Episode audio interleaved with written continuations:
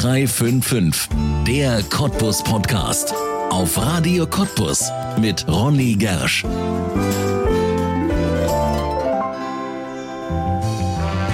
Vom Einhorn bis zum Elefanten, vom Hasen bis zum Teddy. Unsere allerersten Freunde waren meist aus Stoff und manche Erwachsene haben sie noch heute. Kuscheltiere. Sie spenden Trost, geben Geborgenheit oder wecken wunderschöne Erinnerungen. Die Kuscheltiere des Cottbuser Künstlers Martin Schüler, die kann man nicht kuscheln. Er malt sie. Und zwar nur sie. Cuddle Arts, Kuschelkunst nennt er seine Bilder und hat damit eine ganz eigene Kunstform geschaffen. Wie der Cottbusser auf diese Idee gekommen ist, warum seine Plüschkatze Gondola um die ganze Welt reist und ob er von seinen Kuscheltierbildern leben kann und auch möchte, das verrät Martin Schüler jetzt in einer neuen Folge von 0355, der Cottbus Podcast hier bei uns auf Radio Cottbus und damit herzlich willkommen. Martin Schüler, herzlich willkommen in 0355, dem Cottbus Podcast hier bei uns auf Radio Cottbus. Schön, dass du da bist. Hallo.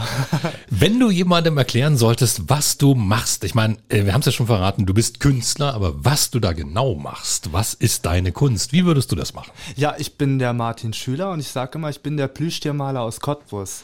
Das heißt, seit 2018 male ich Bilder von und mit Kuscheltieren ähm, in verschiedener Art und Weise. Manchmal können Menschen Kuscheltiere sein, Gegenstände, Tiere werden verwandelt und natürlich natürlich das Kuscheltier an sich. Und das mache ich jetzt seit 2018 und äh, falle auch durch gewagte Aktionen auf. das stimmt, darüber reden wir später auf jeden Fall noch. Kuscheltiermalerei, Cuddle Arts nennst du das auch, also so Kuschel, ja. Kuschel, Kunst. Wie ein ungeschütztes Markenzeichen, ja. ja. Wie bist du darauf gekommen? Ähm, das hat sich ergeben durch eine Plüschkatze. Damals, als ich angefangen habe, war ich äh, so quasi in der Depression. Man weiß, äh, ich war mitten in der Ausbildung. Man muss sich auf einmal anpassen an die Erwachsenenwelt, äh, obwohl ich mir nicht sicher bin, ob ich das wirklich geschafft habe. Und ja, in der Zeit ist auch einiges äh, an Schicksalsschlägen passiert äh, im Freundeskreis und äh, ich war quasi immer wieder einkaufen im Galerie gab so eine Plüschkatze namens Gondola. Äh, die ist mir wieder aufgefallen, irgendwann habe ich sie gekauft und hat immer traurig geguckt, wie so ein, wie so jemand, der mich in der Zeit versteht. Und die hat mich dazu inspiriert, äh, Kuscheltiere zu malen. Die hat mir das in einem deliriumartigen Moment erzählt. und die ist berühmt geworden inzwischen. Auch das ist auf jeden Fall ein Thema, was wir nachher anschneiden werden. Also Kuscheltiere malst du. Und man muss dazu sagen, das sind schon richtig knallige Bilder mit ganz vielen richtig mhm. kräftigen Farben. Inzwischen werden die auch ausgestellt und ich glaube, du hast auch jede Menge Fans inzwischen, die sich das auch gerne kaufen. Ja, also äh, inzwischen ausgestellt ist ein bisschen untertrieben. Ich habe jetzt am äh, gestern hatte ich meine erste Ausstellung, oh nein, nicht meine erste Ausstellung, ich bin völlig fertig. Ich hatte meine zehnte Ausstellung in Fürstenwalde mhm. und da habe ich schon einiges erlebt. Und dieses Jahr im Sommer habe ich auch meine erste internationale Ausstellung in Amsterdam. Wie reagieren die Menschen auf Kuscheltiermalerei? Ich, also ich kenne keinen Maler, der Kuscheltiere malt, außer dich. Also es gibt schon ein paar, die das machen, aber meistens eher so sporadisch mal zwischendrin, dass sie das interessant fänden. Wie reagieren die drauf? Also äh, viele meiner Kunden sind tatsächlich hochintelligent. Also mhm. ich habe äh, viele Doktoren, ähm, viele Leute, die, die äh, äh im Sozialwesen arbeiten oder so und ähm, ja, das ist wahrscheinlich auch so ein, so, ein, so ein inneres Verlangen, das aus denen spricht, in dieser kalten Welt irgendwo auch was zu haben, woran man sich äh, anlehnen kann. Ja, ich meine, das ist auch immer eine Erinnerung ein bisschen an die Kindheit, ne? Also Natürlich. Kuscheltier, jeder von uns hatte eins gehabt oder vielleicht sogar mehrere. Und jeder von uns hat ein inneres Kind. Ja, das ja. stimmt. Das ist ja richtig philosophisch, philosophische Malerei, die du da betreibst. Ich glaube, ich habe gerade einen hellen Moment, dass ich äh, so tolle Einfälle habe, um das ja. zu beschreiben. Ja. Die Gundula, deine Katze. Gondola. Gondola, sorry. Ja, Gondola. ja, also diese Katze, von der du gesprochen hast, das ist ja tatsächlich eine Geschichte, die lohnt es sich ein bisschen ausführlicher zu erzählen, weil die ist ja auf Weltreise. Die ist auf Weltreise und die ist auch gerade mal wieder nicht in Deutschland. Ähm, sie ist in Nepal gerade. Ah, dazu komme ich gleich noch. Ähm, ich habe im ersten Lockdown 2020 habe ich mich ganz doll darüber aufgeregt und es hat mich auch schockiert, dass auf einmal die Grenzen dicht sind. Mhm. Wir in, in diesem Europa, das geeinte Europa, in dem man frei reisen kann, in dem alle Menschen irgendwo auch Brüder sind. Ähm, dass das auf einmal wegfiel, dass wir ja wirklich in unseren Ländern gefangen waren. Das äh, war was, was ich meine mal, wir Leute in der westlichen Welt uns schwer vorstellen können. Ich Gar bin nicht ja mehr so, kennen, ne? Ich ja. bin ja so aufgewachsen mit diesen ja. Privilegien. Und das hat mich so mitgenommen, dass äh, ja, ich kam dann irgendwann auf den Gedanken, Menschen können nicht reisen, Pakete schon, nur ich selbst passe nicht in ein Paket. Da kam ich auf die Idee, wieso schicke ich nicht einfach die Gondola, diese Plüschkatze, auf Weltreise? Ja. Und so ist das entstanden. Es fing in Italien an und sie war mittlerweile auf vier Kontinenten, äh, besucht Künstler, besucht spannende Menschen. Äh, nicht jeder, der nicht Kunst äh, macht, heißt ja nicht, dass er nicht gleich spannend ist. Das sind tolle Persönlichkeiten, die sie da trifft, Geschichten, Ja. die sie erzählt. Und äh, ich glaube auch für den Betrachter ist das Spannende daran, dass er wirklich auch eine Seite von den Ländern sieht, die durch Einheimisch, Einheimische gezeigt wird. Ja. Ja. Nun kann deine Gondola ja nicht alleine reisen. Wie funktioniert das denn? Wird die Ähm. immer von, von Künstler zu Künstler geschickt oder Nein. kommt die zu dir zurück und du schickst sie dann weiter? Also sie kommt immer wieder zu mir zurück, weil ich habe natürlich auch ein bisschen Angst, dass sie verloren geht. Ja. Es, es stand auch ein paar Mal auf der Kippe. Ähm, einmal wurde sie tatsächlich entführt äh, in Tansania, da mussten wir Lösegeld bezahlen. Nur ich glaube, der Entführer, ein Taxifahrer, bei dem die Tasche vergessen wurde, da war auch ein Handy drin. Ich glaube, der hat nicht gecheckt, dass, es, dass das Geld Dass es gezahlt um die wurde für das geht. Kuscheltier. Weil Handys sind ersetzbar, Gondola tatsächlich nicht, weil das Ding ist ja unbezahlbar da, wo sie Ja. mittlerweile überall war. Ja. Und dann einmal, ganz 100 Meter von mir wohnt jemand, der heißt auch Martin Schüler. Und da wurde die Adresse einmal statt Mhm. Ah. meiner 95 die 5 eingegeben. Und 100 Meter von mir, der Straßenname war natürlich falsch, aber die 5 passte und da wurde sie bei einem anderen Ah. Martin Schüler abgegeben. Und der konnte hat- was damit anfangen? der, ich, er hat sich überhaupt nichts dabei gedacht. Der kriegt quasi dann eine Plüschkatze mit Reisepass und einer netten Postkarte und wundert sich nicht. Das war nicht schon, das war eigentlich das eigentlich Witzige dran. Ja. Es dauerte eine Woche, bis ich die wieder hatte, weil das Postunternehmen, der Postbote, der hat sich dann schon einen Reim drauf machen können Ja. und sie zurückgeholt. Ja. Also man muss sich das so vorstellen, die fährt tatsächlich um die Welt, sie wird geschickt. Und deine Frage habe ich ja gar nicht richtig beantwortet. Ich schicke sie per Paket Mhm. an, an, an Zielpersonen, mit denen ich das vorher ausmache. Oder manchmal wird sie sogar mitgenommen. Jetzt gerade nach Nepal von einer Studentin, die Ja. hier in Cottbus an der BTU studiert. Und dann kommt sie wieder zurück. Ja. Und sie hat inzwischen viel erlebt, sie macht Fotos dann Ja. und sie war jetzt sogar in Nepal bei einer Hochzeit dabei. Äh, genau. Ähm, sie besucht eine Studentin, die ist ja an der BTU, die Manisha. Die studiert äh, World Heritage Studies. Ähm, und sie heiratet dort. Also ihr Freund, der jetzt ihr Mann ist, der wohnt auch schon seit geraumer Zeit in Deutschland, aber im Süden. Und äh, wie sich das für, für die Kultur der Hindu äh, gehört, wird das natürlich ganz traditionell begangen. Ja. Und Gondola hatte das große Privileg, dort als Trauzeugin dabei zu sein. Mein Gott, die erlebt ja mehr als wir beide zusammen. Das ist ja, Wahnsinn. Das ist Wahnsinn. So, und jetzt ist sie da unterwegs und die Fotos, wo kann man die sich anschauen? Ähm, auf meinem Instagram-Kanal Ah. Art Schüler, Art wie die Kunst, Schüler mit UE, wie mein Name, zusammengeschrieben, ohne Bindestrich. Und auch auf Facebook, da heiße ich ganz normal Martin Schüler, auf meiner Webseite www.artschüler.com. Ähm, und eigentlich teile ich es auf fast allen Kanälen.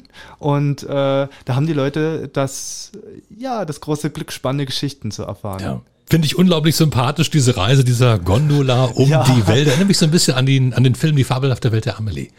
Kennst du das, wo der, wo der Gartenzwerg um die Welt geschickt wird? Tatsächlich nicht. Ah, da ist so ein, ja, kann man mal reinschauen. Das ist Ja. auch so eine Geschichte. Da, da geht es um einen Gartenzwerg. Der geht dann immer von Station zu Station. Aber hier ist es Gondola und ja. Ja. die kommt auch immer wieder zu dir zurück. Das ist schön. Toi, toi, Gott toi. sei Dank, Wann erwartest du sie jetzt zurück aus Nepal? Ende März kommt sie zurück. Und dann geht sie wohin? Weißt du schon? Nee. Also am Anfang war es wirklich so, da habe ich mich äh, dazu gezwungen, immer wieder neue Orte zu finden. Mittlerweile ist es ein Selbstläufer. Die Leute melden sich von selbst. Ich habe auch schon mittlerweile Reisen selbst mit ihr gemacht. Ja. Ähm, man darf ja auch eins nicht vergessen, dass Reisen ein großes Privileg ist. Und Ja. dass es auch bei uns in der Region immer noch ganz viele Menschen gibt, die sich das nicht leisten können. Und ähm, ja, dann macht das natürlich auch große Freude, wenn man Rückmeldungen bekommt von Leuten, äh, für die das was ganz Besonderes ist, die andere Länder vielleicht nur aus dem Internet oder Fernsehen kennen. Und auf einmal haben sie da auch ein Gesicht aus dem Land dazu. Ja. Gondola. Schöne Gondola und den Gastgeber. Idee. Und den Gastgeber. Der Plüschpate. Klar, klar. Plüschtiere, was bedeuten sie für dich, wenn du sie malst, wenn du da ein Plüschtier um die Welt schickst? Was ist das? Was macht das mit dir? Ähm, da müsste man weit ausholen. Mach doch. Es ist ja, also äh, aus wissenschaftlicher Sicht sind Kuscheltiere ja eigentlich ganz kalte Wesen. Das ist ein Stück Stoff, dem man irgendwie so ein Gesicht äh, gibt, äh, ganz vereinfachte Form von Tieren mit wenigen Details, ja trotzdem das darstellen, verniedlicht. Und die stehen ja für Nähe, Wärme und Geborgenheit. Das sind Grundbedürfnisse von uns Menschen, die wir brauchen, um Mhm. uns auch irgendwo ähm, äh, ja wohl zu fühlen. Und bei mir ging das aber noch viel weiter, als ich Kind war. Ich bin ja größtenteils im Heim aufgewachsen. Da hatte ich auch manchmal Momente, da fühlte ich mich sehr einsam, nicht geborgen. Und da waren das so meine kleine Freunde. Ich brauche natürlich jetzt nicht mehr äh, rund um die Uhr die so ein Kuscheltier um mich. Ich gehe auch durch die Straßen, ohne eins dabei zu haben. Aber es ist natürlich so eine Faszination, die daraus äh, hervorspringt. Ja. Und ich glaube, ich treffe da irgendwie einen Nerv mit. Ich glaube auch. Also es kommt mir jedenfalls auch so vor. Ich meine, wie gesagt, du malst ja auch inzwischen äh, sehr, sehr intensiv. Also es entstehen viele Werke von dir, wenn man dir Ja. zuschaut bei Facebook und auch bei Instagram, wo du ja die Profile gerade schon mal erwähnt hattest. Also du hast auch einen ordentlichen Output. Ne? Ja, es ist natürlich schwer, immer auf, auf, ich meine, auch auf sozialen Medien immer so aktiv zu sein, weil eigentlich hasse ich das wie die Pest. Also, ich meine, man muss sich ständig darstellen, man spricht in die Kamera, das ist wie wenn der Präsident aus dem Flugzeug steigt und erstmal winkt. Wen winkt er denn dazu? Da ist ja alles weiträumig abgesperrt. Ja. Also spricht man erstmal gegen eine Wand. Ins Nichts. Ähm, ja. was mir wichtig ist ja trotzdem, aber authentisch zu bleiben. Äh, auch manchmal völlig daneben zu greifen mit Sachen, aber das macht es ja wieder spannend. Wenn man dann auch Rückmeldung bekommt, was hast du denn da gemacht? Ja. Dann ist ja wieder irgendwo eine, eine, eine echte Diskussion dabei. Ja. Also ich will nicht sagen, dass du daneben gegriffen hast, aber ich hatte es dir von, vorhin schon erzählt, bevor wir hier aufgenommen haben, ähm, da habe ich schon gesagt, zum ersten Mal, als ich dich gesehen habe, hattest du Plüschpantoffel an. bei einer, bei einer äh, Eröffnung einer Ausstellung hier in Cottbus, da bist du mir zum ersten Mal aufgefallen. Das war im, im Großenhainer Bahnhof Genau. der Galerie. ja, da dachte ich schon, das ist ja interessant. Kommt hier einer mit so Schön, dass es dich gefreut hat. Ich habe da, die- hab da die Besitzer gesehen, die mit dem Kopf geschüttelt haben. Also für mich ist es immer die größte Ehre, wenn ich dann hier in der Kunst einen Raum betrete und alle sich wegdrehen. da weiß ich immer, ich treffe da was. Ja. Aber das ist ja vielleicht auch ähm, Kalkül bei dir. Du musst ja als junger Künstler im Prinzip auch auffallen. Sonst nimmt dich ja keiner heutzutage wahr in Man- dieser Flut. Man muss auffallen, man muss sich auch irgendwo ein öffentliches Image schaffen. Und ähm, äh, ja, da versuche ich natürlich in dem Thema zu bleiben, was ich mache. Kuscheltiere. Oder manchmal, ich kostümiere mich unglaublich gerne. Es macht Spaß, äh, so in fremde Rollen zu schlüpfen. Ich bin ja auch bei meiner letzten großen Ausstellung im Zelig, im, äh, in der, im Restaurant, in der Bar, in der Ebertstraße, bin ich als Schneewittchen gegangen. Da hatte ich Schneewittchen. Schneewittchen. Ich hatte keine Perücke auf, erkennbar wollte ich schon noch bleiben, aber ich hatte ein Schneewittchenkleid, das mir bis zu den Beinen reichte. Ich hatte Feinstrümpfe, musste mir auch die Beine dafür rasieren, damit das nicht ganz kaputt aussieht. Und ich habe Stockschuhe getragen, rote. Mein lieber. Und du würdest dich wundern, wie viele Komplimente ich auch von Frauen bekomme, die meinten, Hammer, wie du laufen kannst. Das kann ich ja nicht mal so gut. Du hattest plötzlich sieben Zwerge als Fans. Ja, und äh, in dem Moment, wo wir eröffnet haben, wir haben ja dann die Eröffnung so ein bisschen rausgezögert, weil da ging gerade die, die, war das die Nachttanzdemo? Das war irgendeine Demo gegen Nazis mit lauter Musik und dann meinte ich, kommt raus, wir gucken uns das erstmal dort an, das ist auch Ja. spannend. Und da bin ich ja schon auch aufgefallen dann in der Menge und das hat Spaß gemacht. Ähm, ich bin generell ja keine Drag Queen. Ich, ich, ich kostümiere mich, weil mir das Spaß macht. Ich war Ja. auch schon Mönch. Ich hatte auch Anfang 2020 einen Hygieneschutzanzug an, als das mit Corona gerade losging. Da haben einige auch gesagt, du bist ja ein Genie, du hast das hervor, hervorgesehen, aber ich weiß nicht. Das war ja eher eine Hilfsbotschaft, Ja. die ich mitgebracht habe. Ja. Ähm, genau. Und äh, da macht es natürlich auch Spaß, damit zu spielen. Zum Ja. Beispiel mit dem Schneewittchenkostüm bin ich einmal über die Straße, da kamen auf der anderen Seite Leute entgegen und äh, gegenüber von mir waren Leute, da habe ich mich so gefreut, dass sie kommen. Da habe ich die Hand ausgestreckt zur Seite und meinte, stopp jetzt, ich habe hier meinen Auftritt. Und die haben angehalten. ja. Sehr, sehr schön. Aber das Thema, was ich hatte, und da will ich doch mal drauf zurückkommen, diese Aufmerksamkeit, wie ist es als junger Künstler? Du lebst ja noch nicht davon, von deiner ich Kunst. lebe noch nicht davon. Ich habe das große Glück, dass es sich trägt, dass Mhm. ich auch so viel äh, damit verdiene, dass ich mir spannende Projekte leisten kann. So eine Reiseaktion kostet Geld. Also Ja. mein Versand, meine Portokasse letztes Jahr.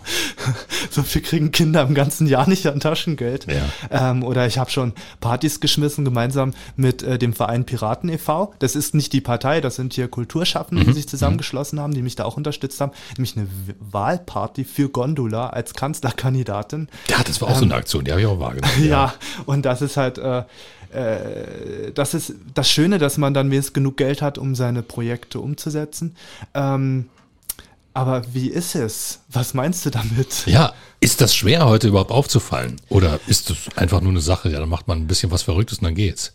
Also ich habe das unglaubliche Glück, dass ich eine Rampensau bin. Hm. Also es macht mir unglaublich äh, Spaß, im Mittelpunkt zu stehen. Also mein Vater, als ich jung war, der hat immer gemeint, das ist eigentlich eine furchtbare Einstellung oder Eigenschaft, aber ich bin nun mal so. Ich falle gerne auf. Ich will natürlich auffallen mit Dingen, die ich mache. Mhm. Also ich, äh, ich, ich stelle mich nie hin und sage, hier bin ich, weil ich bin hier. Ähm, das mache ich nur, wenn ich irgendwas zu sagen habe. Wie ging's los mit dem Malen? Wann hast du gemerkt, ich muss malen, das ist meine Kunst? Das hat sich ja mit Gondola ergeben. Ich habe ja gesagt, dass sie mir den Auftrag gab. Ich war im, äh, ich war im Hamburger Bahnhof gewesen. Das war 2018 im Herbst und ähm, kam raus, völlig dehydriert. Es war wirklich warm. Es war ja noch, ich glaube, im August oder Anfang September. Ähm, und äh, hatte irgendwie kein Kleingeld, um mir das jetzt zu kaufen. Die Automaten in der Nähe wollten alle Geld für eine Auszahlung haben. Und äh, ja, dann bin ich durch den Hauptbahnhof gestapft, äh, völlig fertig und sah auf einmal ganz viele Gemälde von den Wänden hängen, die ja na natürlich gar nicht da waren, mit Kuscheltieren drauf. Und Gondola sagte, du musst uns alle malen. und so hat sich das ergeben und ich habe angefangen und konnte nicht aufhören. Ja. Ja, ich hatte vorher gar keine Ahnung davon. Ich habe den, hab den Kunstunterricht sogar gehasst. Also ähm, diese fade deutsche Norm, die man immer anwenden muss, diese ganzen Regeln, das war echt nicht meins. Und ich male ja auch immer noch wie eine Hausfrau ein Handy repariert. Das heißt, ich habe mir meine Regeln selber gemacht. Ja, ja. Aber das ist ein Stil. Also das ist jetzt nicht irgendwie, wo man denkt, das ist jetzt jemand, der. Das, das hätte ich nicht Glück. gedacht. Ich bin ehrlich. Also das hätte ich das nicht gedacht, dass das so autodidaktisch jetzt mal von jetzt auf gleich. Das ist mein großes Glück, dass das am Ende wirklich gut aussah. Ja. Also, dass andere Künstler studieren das erst und hoffen, dass sie irgendwann mal einen eigenen Stil entwickeln. Ich habe das quasi geschenkt bekommen. Ja. Ja. Und daraus wird ja immer mehr. Es sind nicht nur Bilder. Jetzt inzwischen, man kann deine Kunst sogar auf ja, T-Shirts, auf äh, ja, Sweatshirts kaufen. Also das ist ganz frisch. Ähm, ich habe mich dazu tatsächlich überreden lassen von der Tina. Ähm, ich grüße die Tina. Ich sage natürlich nicht Familiennamen oder so. Die arbeitet aber im Marketing. Die hat immer gesagt, mach das. Und ich habe dann irgendwann mir erstmal selber sowas bestellt, so T-Shirts und so, die mhm. man irgendwo druckt. Äh, Gerade habe ich ja auch ein Hoodie an mit einem Schwein drauf, das ist der Elton.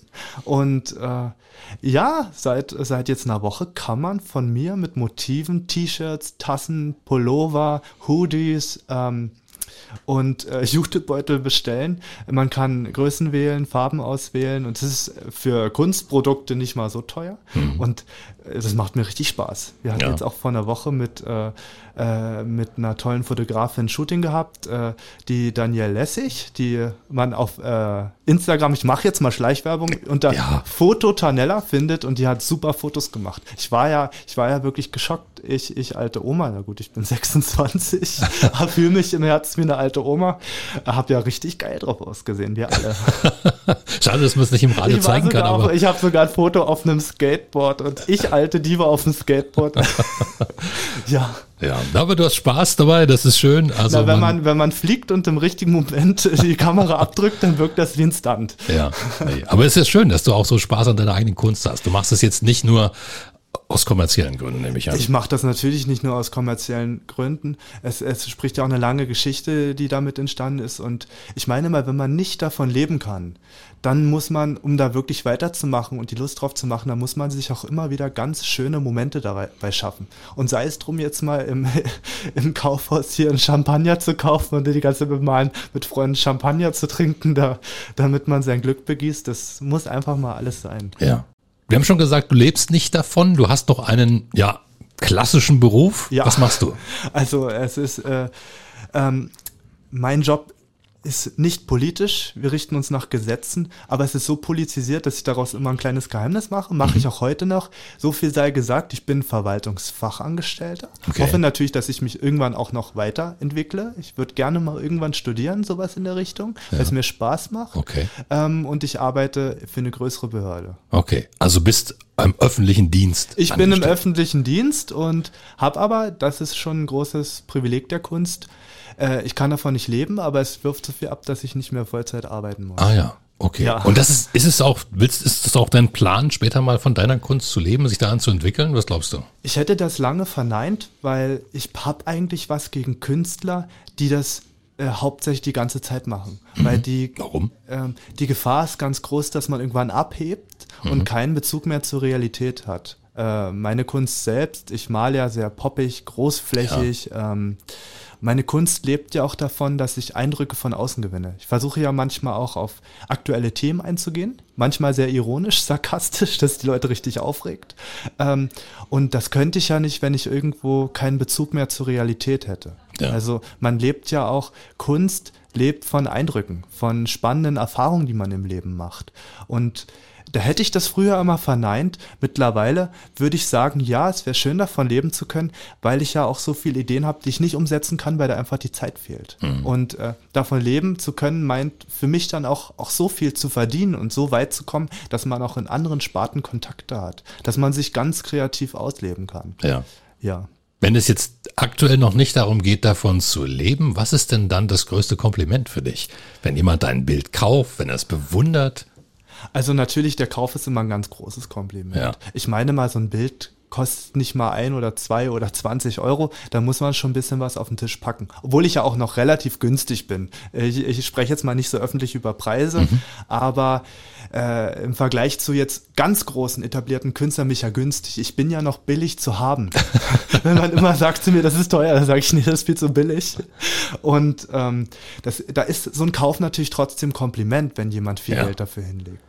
Ähm, äh, aber es gibt natürlich auch andere schöne Momente, wenn man so mit Künstlern zusammenarbeitet, äh, die sagt, die sagen dann auch über einen, das ist ein ganz toller Künstler. Ich, ich habe ja auch eine äh, tolle Verbindung zu anderen Künstlern. Äh, hier in Cottbus, ähm, äh, Walter Schönbröcher, seine Frau, äh, Sängerin Clara, mit ja. der habe ich ja auch schon auf der Bühne gestanden. Und das ist dann auch ein großes Kompliment, äh, wenn man so Zusammenarbeiten macht. Oder wenn man irgendwo eine Ausstellung hat und dann hatte ich auch schon, da war eine Frau vor einem Bild von mir, eine Muslima, die ich als Einhorn gemalt habe, ganz verschleiert äh, vor einer Mauer und die hat angefangen zu weinen, weil sie das so berührt hat. Und das ist auch unglaublich schön, wenn man, wenn man sieht, was das in den Menschen auslöst, dass ja. man, dass die sich das nicht nur angucken, weil schön ist, sondern dass sie sich wirklich irgendwo im Herzen davon getroffen fühlen. Ja. Und vielleicht auch der Moment, wenn man zum ersten Mal oder wenn man überhaupt als Künstler wahrgenommen wird?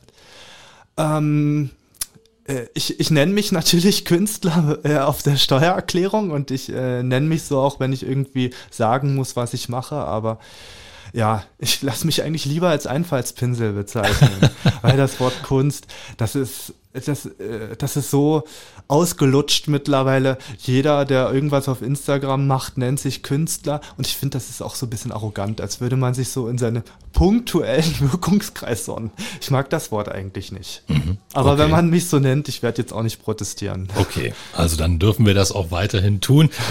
Wir haben über dein, deine berufliche Karriere, dein berufliches Leben gesprochen. Du hast ja. vorhin schon etwas angesprochen, das hat dich sicherlich auch geprägt. Du bist im Heim groß geworden. Ja, das hast du bestimmt bei Lausitz TV mitgekriegt. da hast du es ja verraten. Da habe ich es verraten. Das war lange ein Geheimnis von mir gewesen. Da habe ich nicht drüber gesprochen. Ich bin im Heim groß geworden. Und ähm, aber nicht, weil ich eine schlechte Familie habe, sondern weil ich ein, äh, eine, eine, Behinderung habe. Mhm. Ich äh, bin Asperger-Autist. Ähm, äh, ich vergleiche mich da gern mit dem Lagerfeld, weil der war ja auch offen raus. Es gibt ja viele verschiedene Autisten.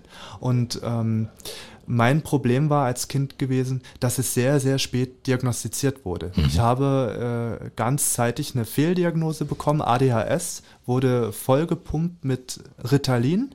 Äh, so habe ich auch relativ schnell den Weg in eine Förderschule äh, im Spreewald gefunden und das hat mir ganz viel kaputt gemacht. Mhm. Und da muss ich auch sagen, da war das dann natürlich auch äh, im Nachhinein ein großes Glück, dass ich im Heim war und erstmal aufgebaut wurde. Ja. Also ich meine, ich habe keine Familie, die schlecht ist. Ich habe eine äh, tolle Familie, äh, auch in der Kunst unterstützt mich auch mein Vater sehr doll. Mhm. Ähm, den hat man auf Ausstellungen von mir sehr oft schon gesehen. Ähm, aber es gibt natürlich viele, viele Familien, die haben behinderte Kinder. Und gerade bei so einer Fehldiagnose muss man dann ähm, muss man dann auch irgendwo die Stärke haben zu sagen, äh, ich brauche jetzt Hilfe. Ja. Ja. Beeinflusst das deine Kunst? Ähm, es beeinflusst mich natürlich in meinem ganzen Leben. Ich äh, bin jetzt niemand, der der Vergangenheit hinterher trauert. Mhm. Es, es, gibt natürlich viele Sachen, auf die man neidisch sein könnte. Ich bin neidisch auf Kinder, die oder Kinder oder allgemein Menschen, die so in so einem trauten Familienleben aufgewachsen sind, ähm, weil das ist ja auch was ganz Wichtiges. Äh, man, wenn man äh, so ein ganz starkes familiäres Umfeld hat, an dem man sich festhalten kann, dann ist das eine unglaubliche Sicherheit. Und diese Sicherheit habe ich ja nicht gehabt und ähm, äh, das beeinflusst einen natürlich. Aber ich bin kein trauriger Mensch. Ich hatte unglaubliches Glück, dass ich immer wieder Menschen um mich hatte in meiner Kindheit, die es gut mit mir meinten. Ähm, äh, es gibt ja heutzutage tun äh, tut mir das natürlich auch bei vielen leid, ähm, äh, die heutzutage ein Heim suchen, weil ein gutes Kinderheim zu finden, bei der Masse an, an Missständen, die es äh, mittlerweile äh, in Deutschland gibt bei der Kindererziehung. Familien, äh, Eltern, die viel zu schnell früh Kinder bekommen haben. Ähm, es, es gibt eine riesige Masse an Kindern, die Hilfe brauchen, aber mhm. die nicht äh, in dem richtigen Maße bekommen, weil die Heime sind überfüllt. Ähm, und da hatte ich großes Glück, dass ich äh, auch Erzieher hatten, die ganz schnell bei mir die Tabletten abgesetzt haben. Heute würde man von Hutbürgern sprechen. Ich weiß nicht, ob da, ob da vielleicht auch der ein oder andere Impfgegner jetzt sich angesprochen fühlt.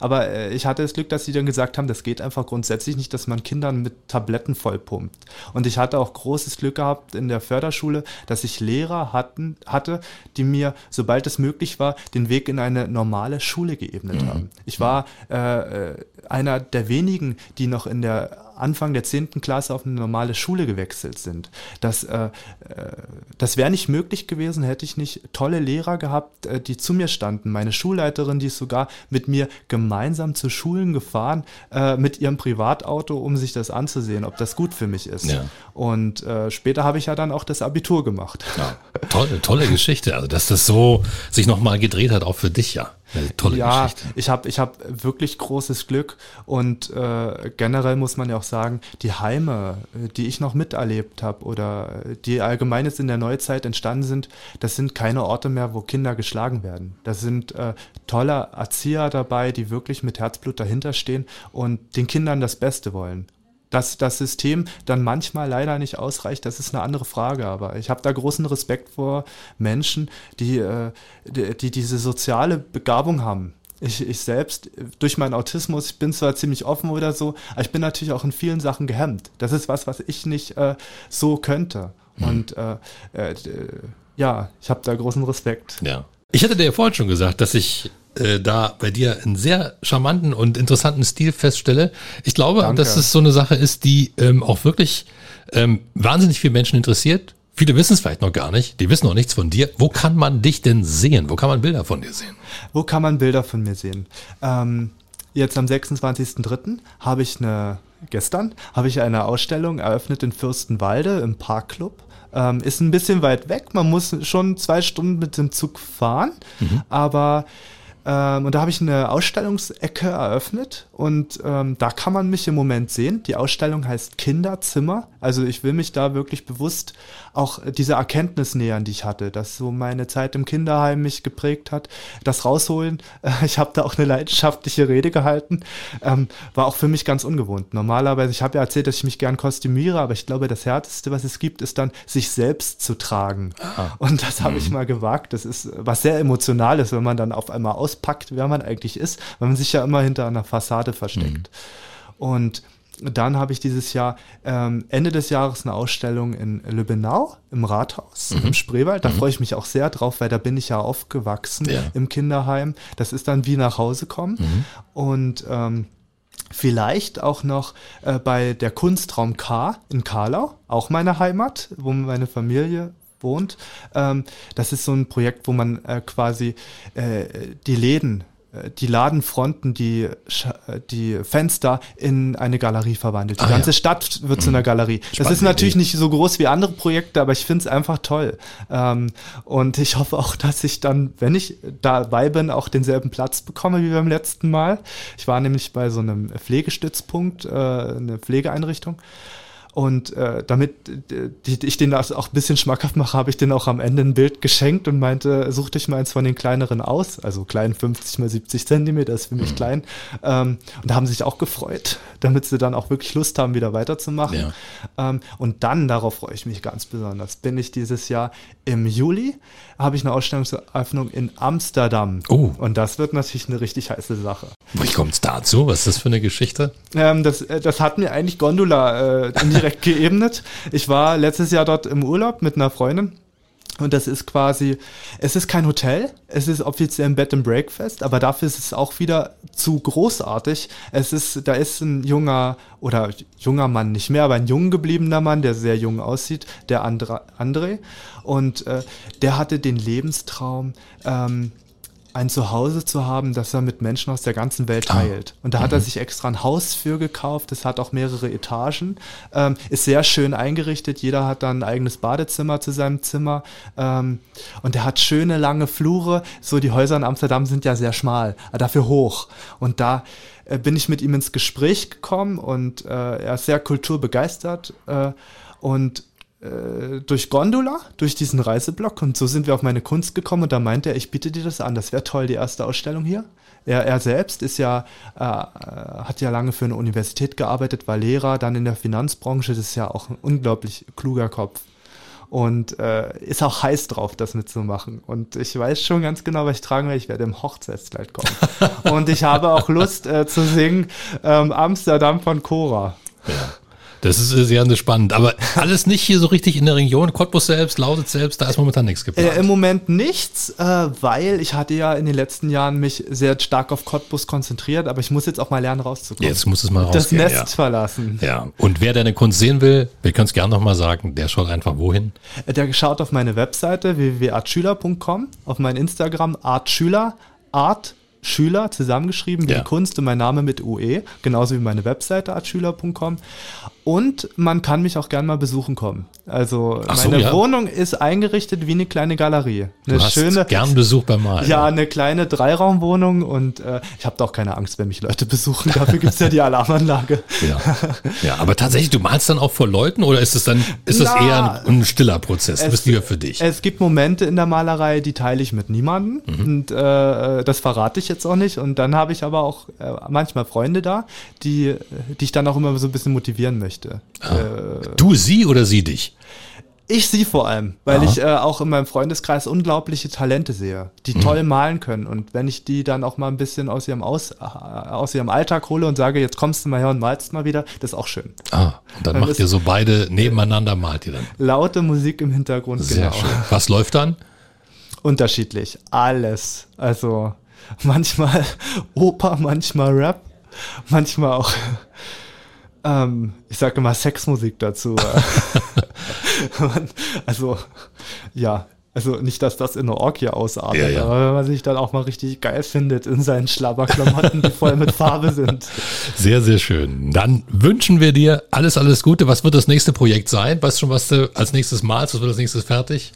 Ähm, ähm, äh, weiß ich gerade nicht. Äh, ich habe ein paar Einfälle. Äh, heute will ich anfangen, wieder eine Skizze zu machen. Mhm. Ähm, ich habe so einen festen Tag in der Woche oder eigentlich anderthalb, weil ein Tag ist dann immer für so die Skizze und eins zu malen, weil die Skizze ist mit das Schlimmste. Mhm. Wenn man das schon hinter sich hat, macht der eigentliche Prozess viel mehr Spaß. Projekte habe ich vor allem dahingehend in diesem Jahr geplant, dass ich mehr äh, auch online verfügbar sein möchte und in einem niedrigeren Preissegment. Mhm. Das heißt, ähm, meine Kunst, so sich ein großes Kunstwerk zu kaufen, ist teuer. Und ich habe aber auch viele ähm, kunstbegeisterte Leute, die machen eine Ausbildung oder die haben allgemein nicht so viel Geld, da will ich verfügbar sein. Das startet jetzt mit T-Shirts, Merchandising. Ich will äh, äh, Siebdruck will ich unbedingt ausprobieren, mhm. weil ich habe ja tolle Motive, ja. die in klein und für günstig Geld, das wäre toll, in limitierter Auflage. Ich will NFT probieren, mhm. also äh, digitale Originale digitale so auf dem Bitcoin-Markt. Ja. Ja. Äh, das ist eine richtig riesige Sache. Da informiere ich mich gerade noch, was das mit Urheberrecht und Nutzungsrecht macht, wenn man ein digitales Original verkauft tatsächlich. Ja. Und da habe ich einiges geplant. Also ich will eine große Palette äh, schaffen, wo ich verfügbar bin. Und äh, etwas anzubieten ist einfach, das dann auch an den Markt, an den Mann zu bringen, wird die eigentliche Herausforderung. Ja. Eine Künstlerkarriere startet. Ich sage es jetzt mal so, auch wenn du den Künstler nicht so magst, aber eine Künstlerkarriere startet und wir werden es auf jeden Fall begleiten. Wir schauen hin, und, was du machst. Bevor ich es vergesse, Bücher gibt es schon. Ah. Ich veröffentliche auch Bücher. Okay, ja. dann toi, toi, toi für deine Kunst, für Kuscheltiermalerei. Finde ich sehr sympathisch. Schön, dass du da warst. Dankeschön. Gerne. Darf ich noch jemanden grüßen? Natürlich. Ich grüße wie immer alle Christianes dieser Stadt. Das war 0355, der Cottbus Podcast und du kannst diesen Podcast abonnieren, um keine Folge zu verpassen. Auf 0355.de findest du alle Links zu iTunes, sämtlichen Android-Apps, zu Spotify und auch zu Soundcloud oder du hörst uns als Radioshow hier auf Radio Cottbus jeden Sonntag von 10 bis 12 und immer montags ab 20 Uhr in der Wiederholung. Mein Name ist Ronne Gersch. Ich bedanke mich auch diesmal fürs Zuhören. Bis zum nächsten Mal.